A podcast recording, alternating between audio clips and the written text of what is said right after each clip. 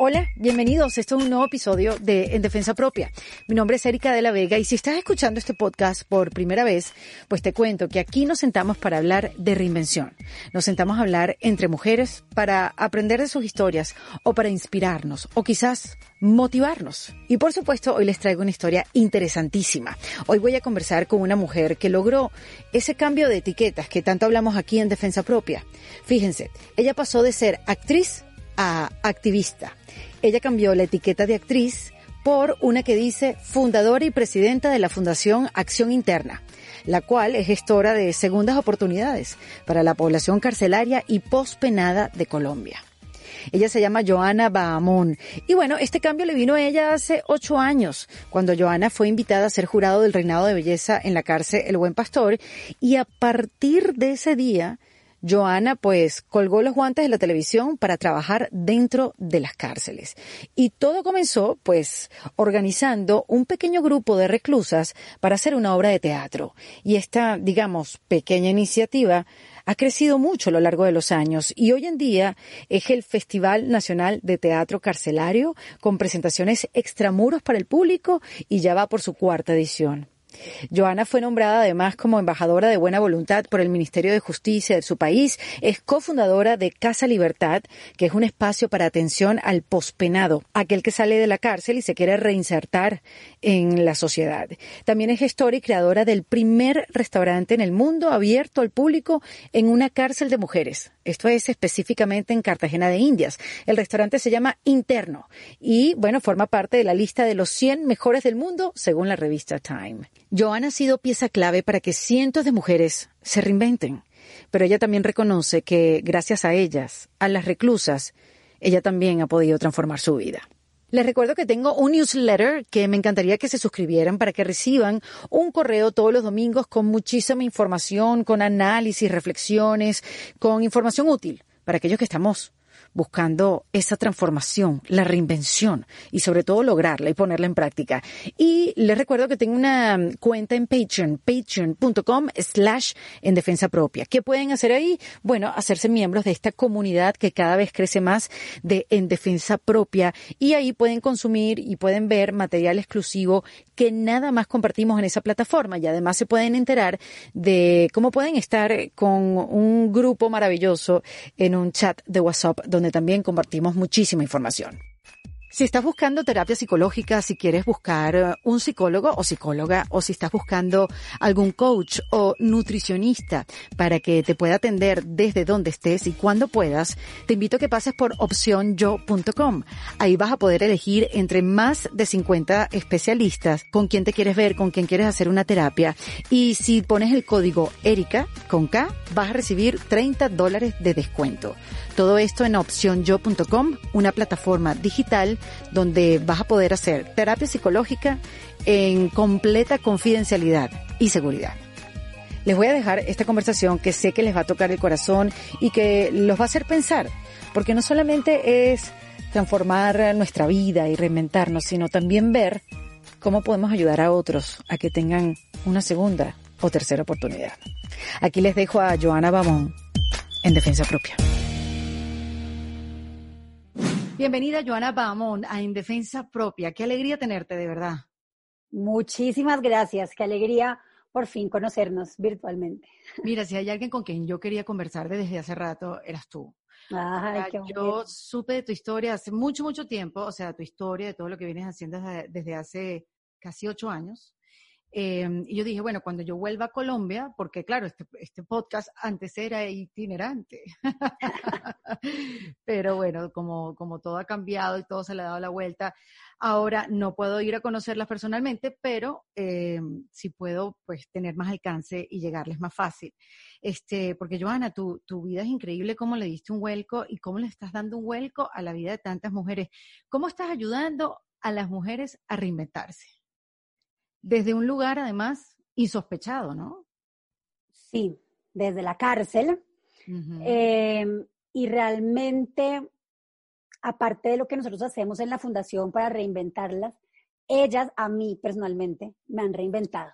Mi vida es una diferente hace ocho años que fui a la cárcel a lo que es ahora.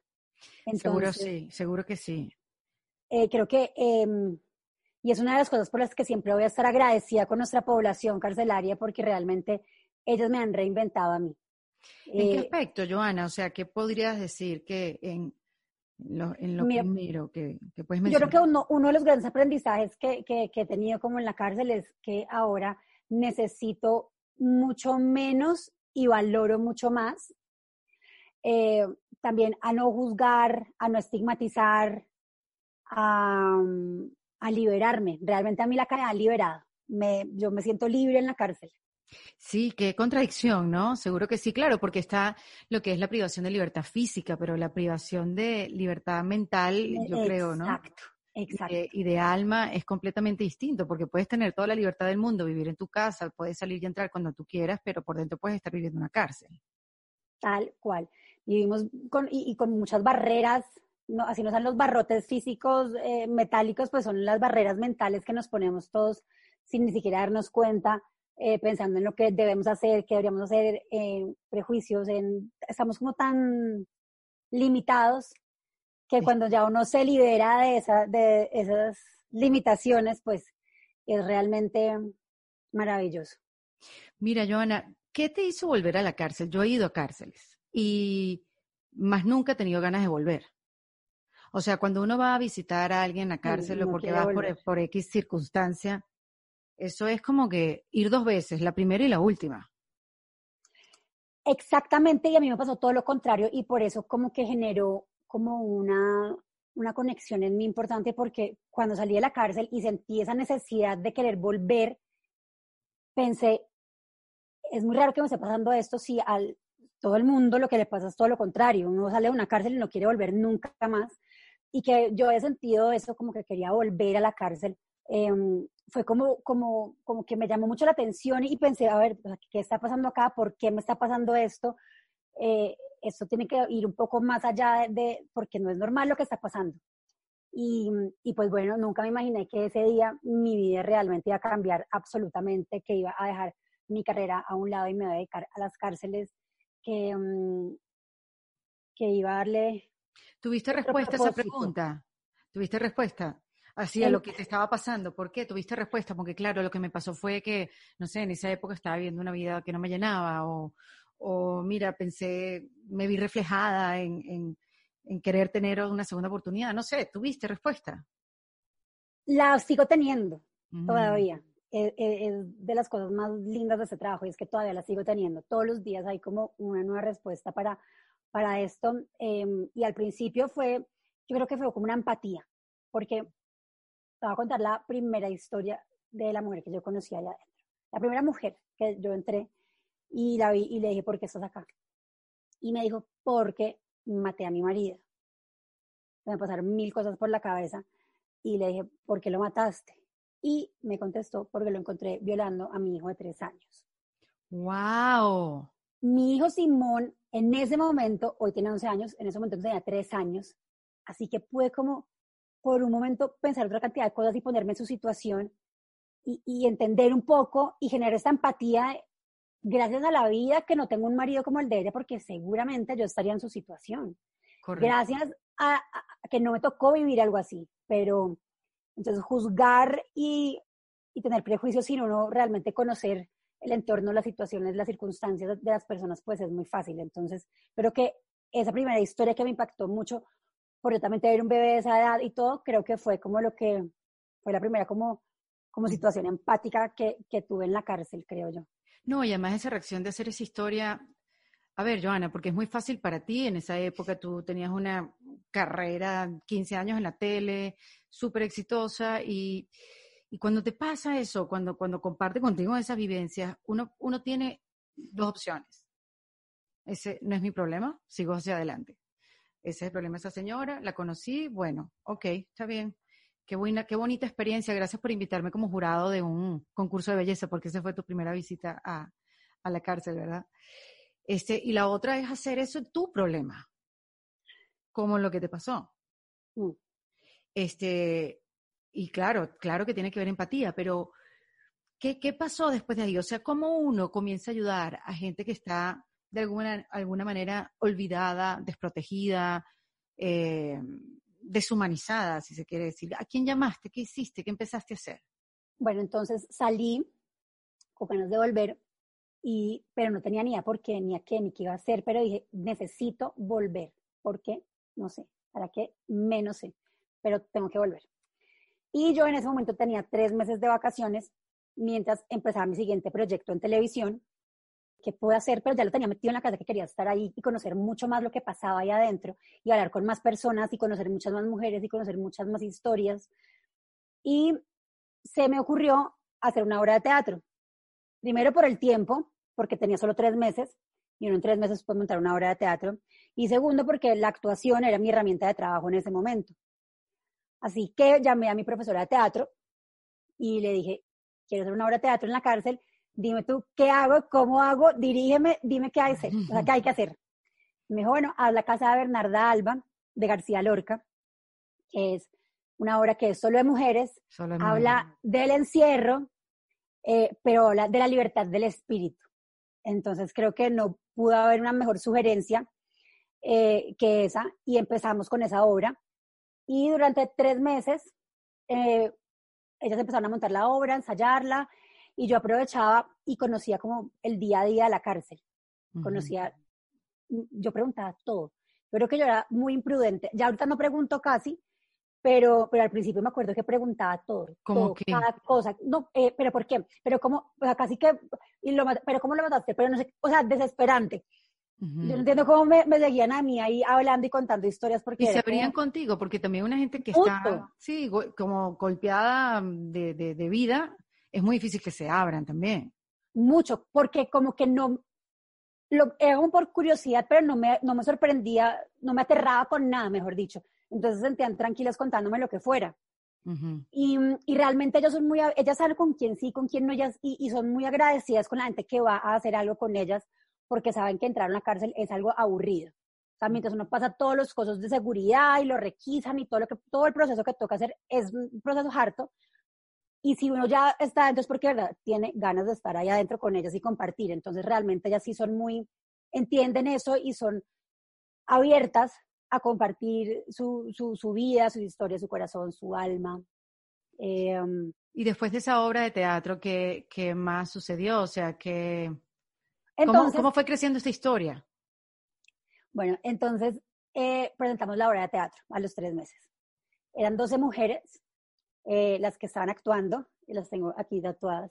Ay, qué belleza, por Dios. Las, iniciales de cada una. Mm. Y mm, bueno, hicimos la obra y yo estaba pues en el público sentada ahí. Y ese día la cárcel estaba en un completo y absoluto silencio, como nunca pasa. Tú que has ido a las cárceles, ¿sabes? El ruido que es, todos son gritos, como suenan todas las puertas, los candados, todo. Y ese día todo el mundo en silencio, todas las compañeras de los otros patios en silencio, con un respeto hacia sus 12 compañeras que estaban actuando. Eh, y yo dije, eso está espectacular.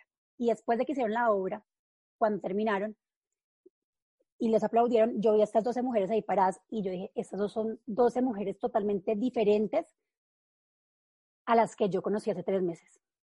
Son mujeres que ya, o sea, en los ojos, tenían un brillo diferente, tenían una motivación, una esperanza, y eran mujeres realmente transformadas. Y ahí en ese momento yo dije, esto es maravilloso, y pensé dos cosas. Uno, no quiero ser yo como la única testigo de, este, de esa transformación, de este cambio, quiero sacarlas al mejor teatro, con el mejor director, con el mejor vestuario, con la mejor producción, con lo mejor en todo. Y eh, se me metió eso en la cabeza y mm, duramos como ocho meses consiguiendo el permiso para que nos dieran esa autorización y, mm, y bueno, y, se logró. Entonces la sacamos de la cárcel. Wow. A los ocho meses las presentamos en el mejor teatro con todo, con, bueno, y ahí el público era divino porque estaban sus familias, pero también estaba, por ejemplo, el ministro de Justicia, el director del IMPEC, toda la gente pues o sea, de parte de las autoridades también había una disposición a, mejorar el sistema, que eso también es importante. Exacto, entonces ver ese momento eh, cuando todo el mundo está ahí de pie aplaudiéndolas, las mismas personas de las autoridades aplaudiéndolas, apoyándolas, ellas se sentían, o sea, era algo que realmente reconciliaba. Entonces, en ese momento pensaba esas dos cosas. Uno, que las quería sacar y las sacamos a los ocho meses. Y dos, pensé yo, el teatro transforma. O sea, el teatro es la solución. Esto es increíble lo que yo estoy viendo. Ya hoy, ocho años después, sé que lo que realmente transforma a una persona es una oportunidad, sobre todo una segunda oportunidad. Es volver a que ellos crean en ellos mismos, eh, a que tengan una oportunidad, sobre todo que en nuestra población carcelaria de Colombia, en su mayoría no han tenido ni siquiera la primera oportunidad. ¿En qué sentido? ¿Por qué dices eso, Joana? Porque por la, gente que está en, en, las cárceles no han tenido acceso a educación, no han tenido oportunidades. Exacto. Ya, ya nacen ya condenados. exacto. Entonces, em, por eso es que trabajamos por las segundas oportunidades y por eso es que ya ahora, después de ocho años, pues sí puedo asegurar que es una oportunidad lo que realmente cambia y transforma a un ser humano. Pero bueno, empezamos por el teatro. Ahí empezamos. Exactamente, ese fue el comienzo de todo. ¿Y ellas están presas, las que tienes tatuadas en tu muñeca o ya están en libertad? Hay unas que están en libertad y unas que siguen presas. Mm. ¿Y las eh, Por ahí. Lo que es que las trasladan, aquí las trasladan mucho de, ciudad. Ah, sí, las van cambiando. Sí, pero a ver, de aquí, que estén aquí en Bogotá y que las vea, Esperanza, Cindy, mm, y ya, las otras están, hay dos que están en España, hay otros que están en Ibagué. Ok. Y otros que ya están en libertad. Que eso también te preocupaste tú, porque ellas tuvieran también un camino de salida para, para poderlas incorporar a, a, la vida normal después que salen, porque no había tampoco un programa para eso, una casa que las recibiera. Entiendo, leí en una entrevista que tú eras capaz de darla y dejarla en tu casa a, a una que salía de la cárcel porque no tenía dónde quedarse, que yo digo, wow, o sea, qué trabajo para ti, Joana, que ya vienes con una sensibilidad porque eres actriz, porque trabajaste ya, pues vienes con, esa, con eso en la sangre. ¿Cómo haces para, para marcar, pues para, para limitar, o sea, lo que es una ayuda, una amistad, alguien que no conoces? Al principio era pesado, era duro, era complicado. Yo llegaba a mi casa destrozada, salía todos los días llorando de la cárcel. Cada historia me afectaba más que la otra. Eh, y obviamente allá adentro pues trataba de hacerme la fuerte, entonces salía y era como a desbordarme. Em, y sí llegaba a mi casa muy afectada hasta que un día, como, como a los dos meses, me acuerdo que yo llegué y estaba súper, y como que mi, mi, hijo estaba ahí y como que se asustó porque me vio llorando y ahí yo dije, bueno, tengo que manejar esto. O lloro, o, me encierro a llorar en un baño o algo, pero pues ya, o sea, lo de allá se queda allá y lo de acá se queda acá. Entonces ahí como que hice como una, una introspección, como que me concienticé de todo lo que estaba pasando y dije, bueno, ya, eso es lo que va a pasar, no lo voy a poder solucionar, ni tampoco... ¿Hiciste terapia o algo? ¿Pediste, ¿Pediste ayuda para poder canalizarlo? No, me, la hice yo, pero fue como, yo creo que terapia choque, porque cuando mi hijo me vio así, yo, a mí como que no había caído en cuenta que me iba a ver, y me vio como tan mal, y yo dije, no, pero no puedo hacer esto. Entonces, ya, y ahí como que tomé la decisión y dije, ya, lo de allá se queda allá, lo de acá se queda acá. Y, y, sabes que no fue difícil, ya después, entonces, ya mm, ahora, por ejemplo, es algo es feliz, que por lo menos estoy pudiendo hacer algo, así sea por una persona. Entonces, como que toda esa energía, que igual era algo muy emotivo, pues pasó de ser tristeza a volverlo algo positivo. Y tuviste que dar muchas explicaciones, Joana, cuando cambiaste esa etiqueta de actriz por activista? Muchas. ¿A quién le uh. tuviste que dar explicaciones? ¿Al público? ¿A tu, a tu esposo? Que entiendo que cuando mm. tú empezaste recién te casaste. Sí, apenas yo empecé, sí, me casé. Pues no tanto explicaciones, porque, bueno, yo pues primero tomé la decisión y lo hice y pues así he sido yo siempre, no, no, no, no doy muchas explicaciones, pero sí generó como mucha, muchos cuestionamientos en la gente, como, pero ahora, ¿por qué da las cárceles? ¿Por qué las cárceles? ¿Por qué no eh, con niñitos? ¿Por qué no con abuelitos? ¿Por qué dejar su carrera en el mejor momento? ¿Está loca? ¿Es una de sus locuras más? Bueno, y pues simplemente hice caso omiso a eso y empecé a ir. Y o sea, no saliste a defenderte, simplemente fuiste y te, te, te dedicaste a, hacer lo que se te metió entre ceja y ceja. Es más, hasta las mismas internas no entendían por qué yo estaba ahí. ¿Y el hecho de ser actriz te ayudó a que ellas se acercaran más a ti? ¿O, eso al, principio generó un poco más de rechazo? Me da curiosidad.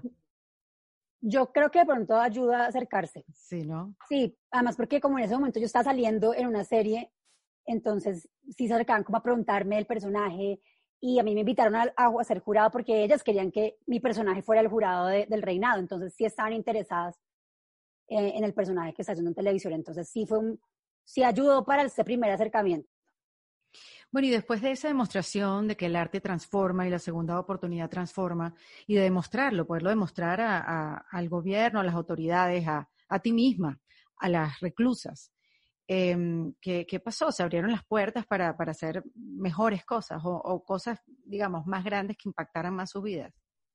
Sí, entonces después de ahí em, quisimos hacer un festival nacional de teatro carcelario para que participaran cárceles a nivel nacional Aquí en Colombia están divididas las cárceles en seis regionales, entonces escogimos una cárcel de cada regional para involucrar a todos y todos en la misma modalidad.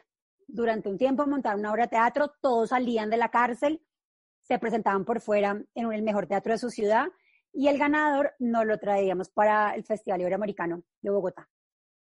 ¿Qué te parece? Y también entonces, o sea, también reclusos, o sea, también cárceles de hombres o todas mujeres. No, hombres y mujeres desde el principio.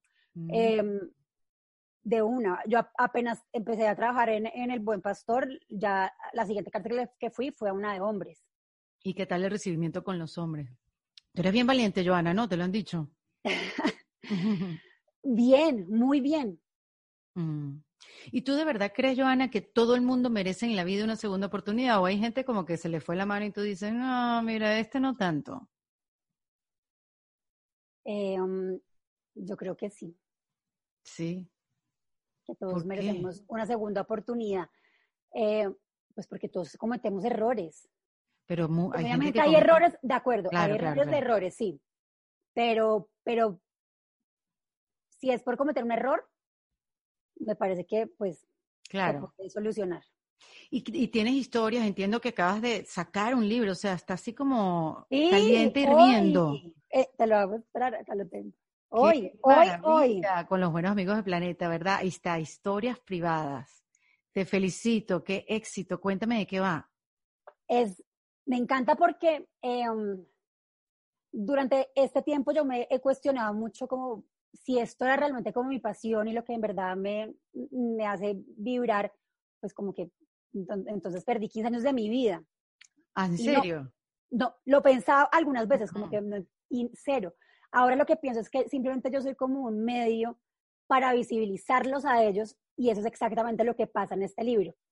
No soy yo la protagonista, no son mis historias, son, son a través de mí, o sea, yo como medio, ellos están contando sus historias con todo su corazón abierto, con toda la sinceridad, con todo el amor y simplemente yo soy un hilo conductor para contar cómo durante esos siete años lo que ha pasado y lo que en las cárceles, pero a través de ocho historias de ellos, de sus ocho historias. ¿Por qué elegiste esas ocho historias?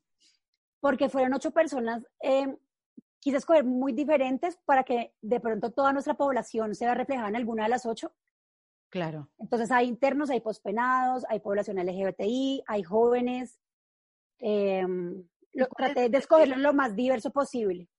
Tienes historias, Joana, me imagino que para lanzar para el techo. Eh, pero alguna que tendrás fresca de, estos casos de reinvención. Mira, esta mujer entró por este delito, hacía esto antes de entrar a la cárcel y salió de esta manera y hoy en día se convirtió en... Em, Cindy, por ejemplo. Mm, ella estuvo con nosotros desde el primer día, está aquí. Y ella era adicta al bazuco y estaba embarazada en la cárcel y seguía eh, consumiendo bazuco y se metió a la obra de teatro y empezó a dejarlo. Y bueno, yo no sé qué es bazuco, Joana. A ver. Bazuco, ¿cómo, ¿qué es bazuco?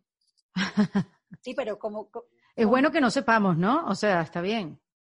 Es sólido. así como, o sea, eso no es lo que me están haciendo acá. Así como, que se huele así. Ok. Como boxer. Y eh, bueno, después empezó a hacer conciertos teatro, después empezó con nuestros programas eh, de la fundación y mm, salió en libertad hoy tiene dos hijos divinos, es la mejor mamá del mundo, es la más juiciosa, salió, entonces le conseguimos trabajo de aseadora, me acuerdo que fue su primer trabajo en una empresa eh, acá y después pasó a ser eh, jefe de una constructora, la primera mujer que estaba de jefe de obra en, una constructora. Y ahora está trabajando en un sitio de, de pisos de cerámica. Qué chévere. Claro que es que sí. Ella es un súper ejemplo, por ejemplo. Claro, es, que la satisfacción y la sonrisa con que lo cuentas, obviamente, esas son historias transformadoras. Tú sabes que yo en este podcast he entrevistado a más de 50 mujeres, he conversado, ni siquiera he entrevistado, porque son conversaciones de transformación. Y yo concluyo que, que todas son distintas, o sea, no hay una que se parezca a otra. Y al mismo tiempo, yo siento que yo tengo un pedacito de cada una de ellas, como que yo me puedo reflejar en cada una de ellas y como que uno está formado en muchos pedacitos de muchas mujeres. No sé si te pasa igual con las que has podido conocer en todos estos ocho, años. Sí, de hecho, pues no lo había pensado, pero por ejemplo, en esas ocho historias que escogí, si me pongo a pensar, sí puedo tener algo de cada una de ellas. Seguro. Seguro, seguro. Bueno, hazlo como ejercicio porque... Sí, qué eh, bueno. No importa nuestras circunstancias, este, yo siempre creo que hay algo donde coincidimos. Y cuéntame la historia de Evelyn. Y Evelyn, Evelyn es mm. divina. Ay, por amor a Dios. Evelyn. Yo la veo en tus fotos de Instagram, por supuesto. Bueno, Evelyn, aquí eh, en Colombia, las mujeres pueden estar con sus bebés hasta los tres años. En la cárcel, exacto. En la tiene su bebé en la cárcel y lo tiene hasta los tres Porque años. Porque la, pueden, la pueden haber cogido presa embarazada o quedó embarazada en visita conyugal. Y pueden estar ahí con sus bebés hasta los tres años. A los tres años, el bebé se tiene que ir con un familiar, si no tiene familiar, con un acudiente, y si no tiene acudiente, con el ICBF. El, ICBF es el, Instituto de Bienestar Familiar. Ok. El acudiente es una persona literalmente, como lo dice su nombre, que la mamá acude, por ejemplo, cuando el bebé, los bebés chiquitos se enferman todo el tiempo, entonces hay que llevarlos a urgencias y además siempre es de noche, entonces, ¿cómo, cómo hacen ellas allá adentro? Entonces tienen a alguien que les ayude con estas cosas que ellas no pueden hacer. Tienen a quien acudir para las, las, cosas de su bebé. Entonces yo empecé con Evelyn siendo su acudiente, cuando Evelyn tenía tres meses. Evelyn hoy tiene un año y siete meses. ¡Wow! Y empecé siendo su acudiente, entonces, pues haciendo lo que hacen los acudientes, llevándola al médico, todos los fines de semana la sacaba y ya y entonces ahí no la compartíamos con la mamá. Y después eh, la mamá eh, pidió un traslado de cárcel y prefirió que Evelyn estuviera afuera mientras ella cumplía su condena. Entonces me dio la custodia temporal. Entonces Evelyn vive conmigo, mientras Claribel, su mamá, que es parte de nuestra familia y la queremos con todo nuestro corazón, eh, sale, que ya casi va a salir, sale en noviembre. Y bueno, y aquí estamos esperándola felices todos, la queremos muchísimo. igual cuando salga, obviamente pues Evelyn se va a ir con su mamá, pero, pero ya Claribel, Evelyn y yo tenemos un, un vínculo, una relación muy fortalecida, em, que ya pues somos familia para siempre y ya lo acordamos con Claribel, que ya ellas hacen parte de mi familia para siempre, ya no hay nada que hacer, ya les tocó compartir con nosotros para siempre. Pero igual, eso es muy valiente porque es de demasiados sentimientos. Uh, o sea, sé que tú estás clara y que tú estás ayudando a la gente y que tienes una parte ahí un poco que tiene que estar fría, como los médicos. ¿Sabes? Los médicos no pueden llegar a su casa todas mm. las noches llorando por, por la persona que vieron y que sé, qué sé yo, que están enfermas. Pero igual, o sea, yo, no sé, yo, yo me imagino el día que venga Claribel y a mí me da sentimiento. Sí, no, además que yo he estado como muy, muy, me he fijado mucho en, en, en que mis hijos como en preparar a mis hijos, ¿no? Lo que menos quiero es que ellos vayan a sufrir, porque ellos se mueren por su hermanita, es su hermanita de su alma, de su vida, no se pueden amar más y pues la conocen desde que tiene tres meses. O sea, vivo con ella que tiene tres meses, es su hermanita. Y, pero saben también que Claribel, y hablan con Claribel, cuando yo voy a la cárcel a llevarle a Evelina Claribel, voy con mis hijos. Entonces, todo es, ellos entienden que Evelyn tiene su mamá y cuando Claribel salga de la cárcel se va con la mamá. Entonces, como que me preocupaba mucho por prepararlos a ellos. Mi marido dice que debería preocuparme un poquito más por prepararme a mí. Yo creo, sí, estoy con tu marido. estoy con tu marido. Eso, eso me dice. Que a la que pues más duele es a mí. Pero pues, bueno, ojalá no. Bueno, siempre como dices tú, siempre estará en tu vida. Y ya, sí. No, ya. Yo ya tengo tres hijos para siempre. Exacto. Y Claribel es divina porque Claribel era nuestra hija. Porque yo al principio, obviamente, pues, pues yo, por ejemplo, soy una mamá súper celosa. O sea, soy como mis hijos y mis hijos y mis hijos. Así soy. O sea, esa es mi personalidad. Claribel es la más generosa, habla nuestra hija, cómo está nuestra hija, está bien nuestra hija. Yo, Ay, qué lindo, por Dios. Me, dio, me dio esa, esa, esa confianza y ya es nuestra hija para siempre. Por Dios. ¿Y qué más vino después, después del teatro? ¿Ya vino otro programa? Este, ya, ya vino el, programa de los, de los pospenados, después vino el restaurante. ¿Cuánto tiempo vino después? El restaurante, a raíz de teatro, de ver cómo era importante juntar a la población civil con la población carcelaria, ver cómo esto realmente reconciliaba a estas dos poblaciones, a ellos con sus familias. Tú te imaginas los hijos en primera fila viendo como 500 personas atrás están aplaudiéndoles a sus papás y no están visitándoles un domingo, pues en la cárcel. Era maravilloso. Entonces, em, ahí como que dijimos, focalicémonos en esto y creemos programas donde hayan espacios de encuentro, porque es que al fin y al cabo somos una sociedad. Claro. Entonces, generemos espacios de encuentro entre ambas poblaciones, civil y carcelaria. Y ahí surgió la idea del restaurante. Em, el restaurante lo hicimos en Cartagena, en la cárcel de mujeres. Esta cárcel tiene una ventaja y es que está ubicada en el mejor sitio de Cartagena, al lado de los mejores hoteles, y Cartagena es la ciudad más turística de nuestro país. Qué suerte, qué maravilla, sí. Exacto, teníamos una gran ventaja con eso. Y mm, hicimos el restaurante, capacitamos a todas las internas y bueno, se abrieron las puertas del restaurante. Todas las noches nos tocaba de noche porque obviamente era un espacio abierto. Donde hicimos el restaurante era el basurero, literal. Hay fotos, yo vi fotos en, el, en la página web de, del restaurante. Que era como un espacio ahí abierto como, y era un basurero y era abierto. Entonces dijimos, aquí está divino, que está perfecto, es el espacio de mis sueños, Y ahí lo hicimos. Entonces, por eso abríamos de noche, porque de día el calor pues era imposible, imposible y pues no hay aire y no hay nada. Entonces lo haríamos de noche y mm, fue divino porque fue un proceso de, de aprendizaje para todos, para nuestro equipo, para ellas. Capacitamos a todas las internas, no solamente las que están en el restaurante, sino a todas las involucramos para que fueran parte del proyecto, así no fueran a estar cocinando o, o sirviendo, pero podían estar adentro en huerta o en panadería o en costura o en creación de empresa.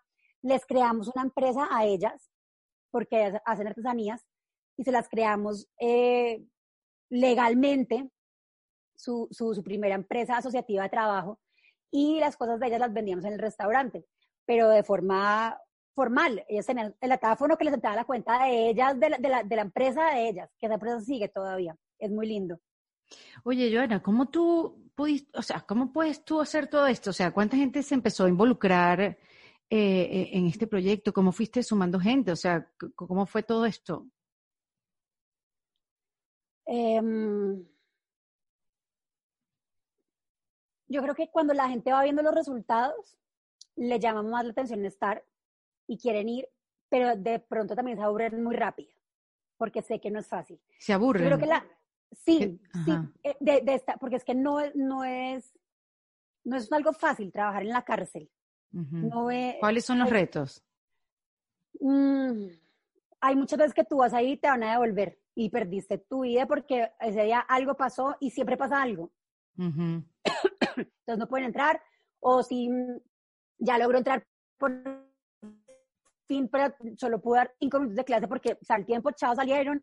Entonces hay veces que la gente se frustra mucho con eso porque van con toda la ilusión. Em, pero bueno, ahí vamos viendo como quién va siguiendo y las personas que ya siguen ahorita es porque realmente es algo que creen en esto, los llena a ellos mismos también, porque es lo que yo te decía al principio, tiene que ser algo que, que sea un balance. que no solo sea lo que estamos haciendo por ellos, sino que ellos también hagan por nosotros. Y, y eso realmente alimenta la vida de uno. Claro. Entonces, cuando hay esa, esa conexión, ahí queda, y la gente sigue ahí para siempre y no se quieren ir. Y es una delicia. Y situación de violencia, situación que tú, que, que de estar en peligro, esas cosas la, la, se viven dentro de la cárcel o es algo que está súper controlado. Claro que se vive, obviamente que se vive, pero nosotros em, no lo hemos vivido. La gente en las cárceles es muy respetuosa con nuestros profesores, con nuestro equipo, saben que trabajamos para ellos, saben que estamos con ellos. Entonces, al revés, los internos nos protegen. Imagínate. Em, no, al principio obviamente tocaba siempre entrar como con guardia a todas partes, ya ahora podemos entrar sin nada porque pues ya nos conocen y, pues saben que estamos. Tú sabes que puede frustrar mucho también que no puedas seguir haciendo proyectos porque te pongan trabas en, el, mm. en las autoridades. Eso, eso debe frustrar muchísimo porque tú llegas. Eso me pasó a mí. Me imagino, por eso que te quiero preguntar, que, mm. o sea, siempre, porque todo, o sea, estamos hablando de las cárceles de Colombia, donde alguien que estaba trabajando en la actuación, una ex actriz, o en ese momento una actriz, se quiso poner a trabajar y mejorarle la vida a las reclusas y ayudarlas a cómo salir de ahí y después también a los reclusos, en fin. Pero esa disposición de las autoridades para ayudarte estuvo todo el tiempo. Hay veces sí, hay veces no. Mm. Además, porque sean, ¿qué? O sea, teatro, quieren hacer teatro, a qué atacarlas, a ponerles más trabajo a ellos más bien. Exacto. Entonces, mm, sí hubo como que y tampoco entendí, lo mismo con el restaurante. Pero, eh, pues como que sabemos, todos sabemos como que si uno quiere generar un cambio, esos cambios generan miedo. Lo había vivido yo, yo misma cuando hice mi cambio de vida. Obviamente que me dio miedo. Y bueno, si quiero algo diferente, va a pasar esto. Y obvio que van a haber obstáculos y muchos. Porque además en ningún lado del código penitenciario está escrito que pueden hacer restaurantes en, en, las cárceles o pueden sacarlos a hacer teatro o cualquiera de las cosas que hacemos. Entonces, eh, me tocó aprender a ser muy paciente y yo no soy paciente, bueno, ahora sí. Exacto. A, sí, a ser muy paciente, a, a, tomarme el tiempo, a esperar un proceso, pero, pero como siguiendo, pero sin nunca quitarme lo que quería hacer, el objetivo. Tampoco sin ser terca, pero, pero, pero, sí como esperando, haciendo los procesos que tocaba hacer. Yo no fui muy juiciosa en el colegio ni en la universidad y lo que no estudié ahí me lo estudié con todo el código penitenciario, me lo sé de memoria, de la primera hoja a la última hoja. ¿Con el eh, objetivo de? De lograr que me las dejaran sacar, que me dejaran hacer el restaurante. Entonces, todo con un proceso lento, viendo, justificando, porque sí, porque no. Entonces, eh, realmente pues igual fue mejor porque quedó tan bien hecho ambas cosas que están institucionalizadas y se pueden ya replicar en cualquier cárcel del mundo además. Qué bueno eso, porque sé que el modelo se ha repetido en diferentes cárceles de, cárceles de Colombia, pero no sabía que eso ya era un modelo que se podía exportar. Sí, de hecho estamos terminando con el BID de, de, documentarlo y sistematizarlo para que se pueda ya replicar en cualquier cárcel. Qué bueno. Y así por encima, entonces, el arte es lo, esencial. Nuestra metodología de la fundación la diseñamos conociendo el día a día de ellos. Cuando yo me iba todos los días a preguntar qué hacen, por qué, qué les gusta, así, así como todos lo hacíamos, de, conocerlos, de estar con ellos. Y a, raíz de ellos, de lo que ellos querían, sus necesidades, eh, creamos esta metodología que tiene tres líneas de acción. Que creo que esas tres líneas de acción le sirven a cualquier persona esté o no en la cárcel. A ver. La primera es crecimiento interno. La fundación se llama Acción Interna, entonces todos los nombres son con interno, porque aquí les decimos a los presos internos. Ok.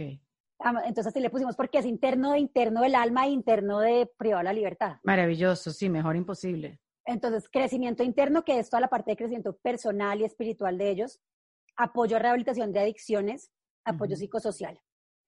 La segunda es toda la exteriorización por medio del arte y la cultura. Ahí está el teatro, la danza, fotografía. Y la tercera es la parte de productividad. No hay nada peor para un ser humano que sentirse inútil, que sentir que no sirve para nada, abrir los ojos y decir, no sirve para nada. Entonces, volverlos productivos, que ellos se sientan útiles, se vuelvan útiles para ellos, su entorno, la sociedad, y prepararlos para la libertad. Em, darles herramientas de, productividad, que ahí es el restaurante, por ejemplo, que puedan tener ingresos em, y que, les sirva este tiempo de la cárcel. Que las cárceles no sean solo centros de reclusión, sino Claro, que se ayuden a prepararse para el futuro, para, para el futuro si quieren tenerlo. O sea, sino centros productivos, exacto. Porque hay chance de que alguien diga, no quiero hacer nada de lo que me ofrecen. Y no lo hacen. No, todo lo nuestro es absolutamente voluntario. Ahí están mm. los que quieran estar. Em, aunque sabes que no nos... Pues por cómo llegan los que quieren. Claro. Me imagino que cambiaste muchos hábitos dentro de las cárceles. Hábitos como, no sé, se sentaban a no hacer nada o se sentaban a eso, a ser improductivas o, o hacer cosas que de repente no les, no les iba a llevar a ningún lado y transformaste esa, esa rutina. Exacto, e, es esa cotidianidad. Yo creo que yo pensaba muchas veces, si, si, yo, si yo estuviera en la cárcel, a mí lo que más me desesperaría, más que el encierro, es la cotidianidad. Creo que eso me daría más duro que el mismo encierro. Em, entonces, volver a esa cotidianidad, algo no tan cotidiano, algo productivo, algo que no lo motive, pues es lo que le da sentido a esos días y a la cotidianidad.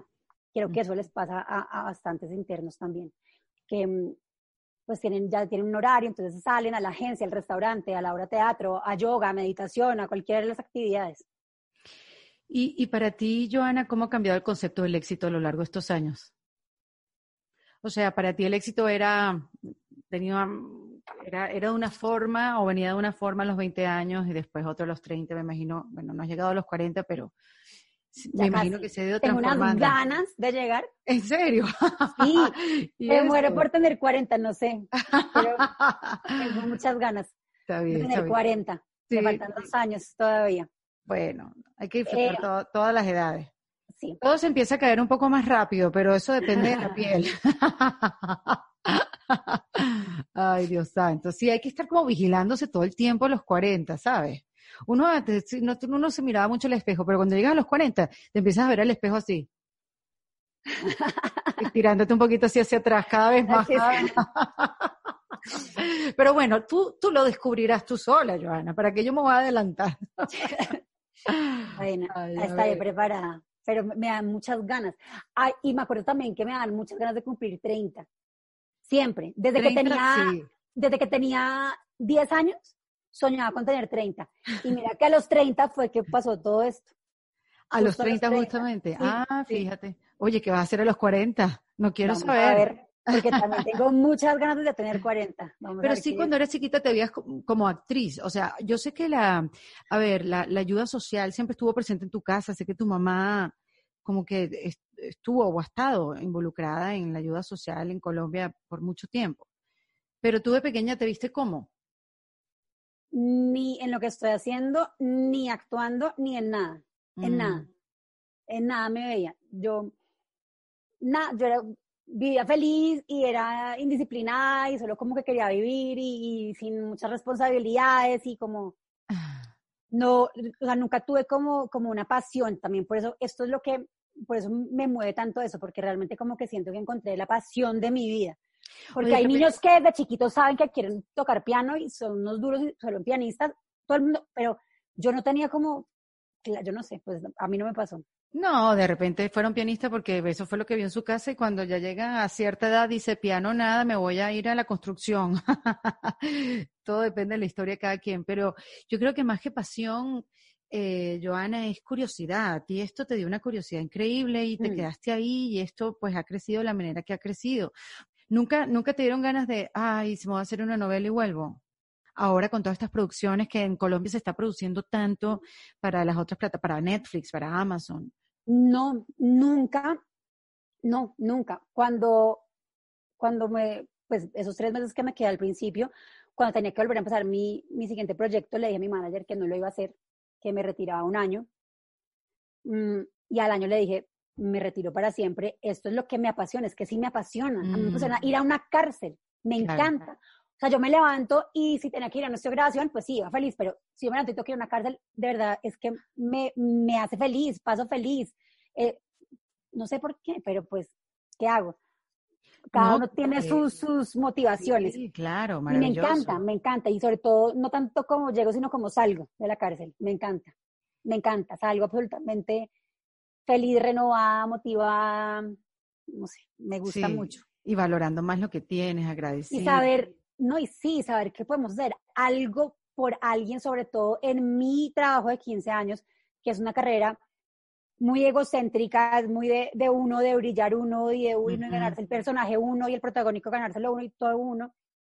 Como que ya dejar eso a un lado y empezar a decir, qué delicia, ya no. O sea, ya es, como un, uy. Me quito eso de ah, encima.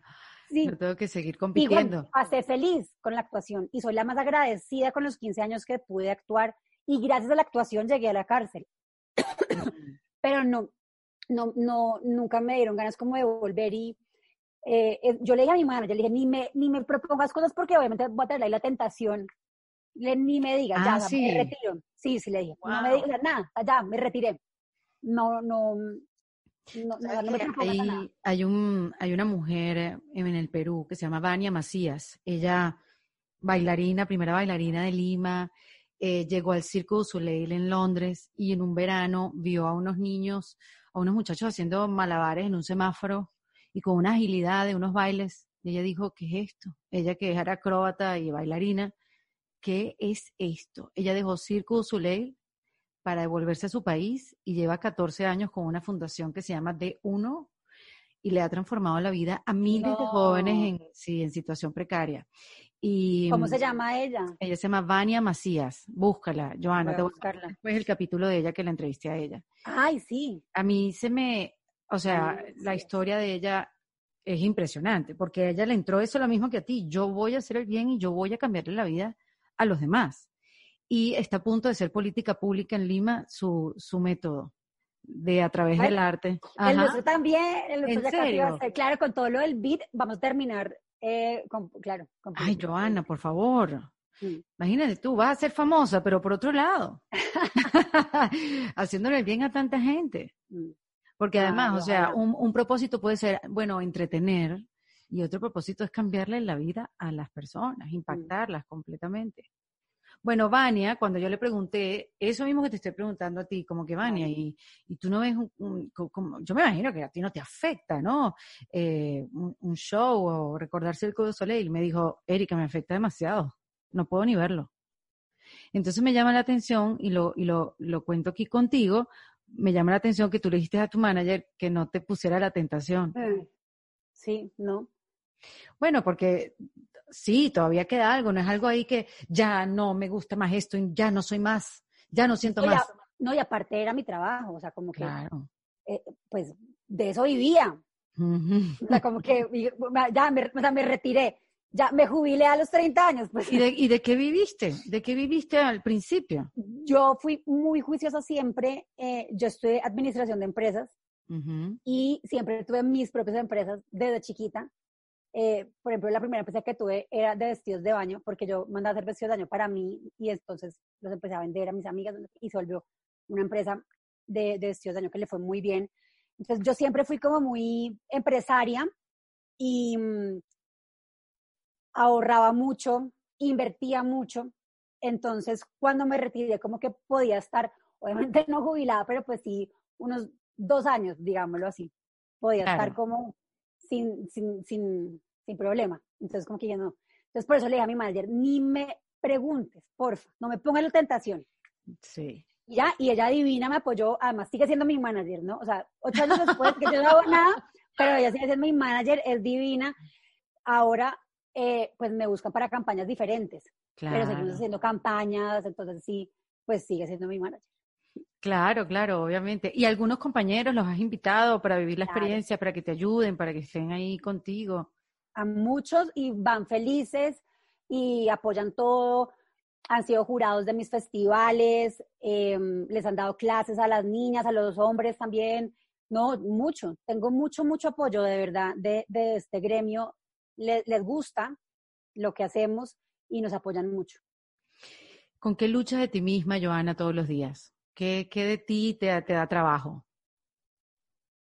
la impaciencia. Mm. ¿Cómo se manifiesta eso? ¿Cómo se manifiesta la impaciencia en tu vida? Yo quiero que todo sea como ya, ya, ya, pero ya, pero si lo hacemos es ya. Eh, eso. Mm.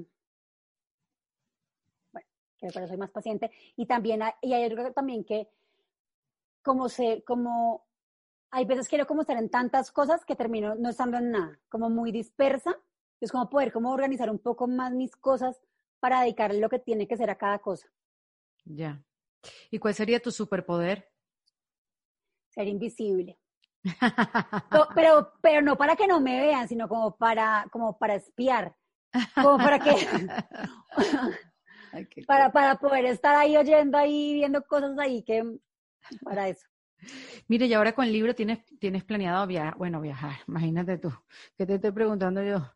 Este, este lanzamiento de este libro era hace un mes, mm, en la Feria del Libro de acá de, de, Colombia, y pues no se pudo, y hasta y hoy justo dijimos, bueno, ya, vámonos virtual, y, mm, y esta mañana, a las nueve de la mañana, fue como la entrevista y como que de lanzamiento del libro.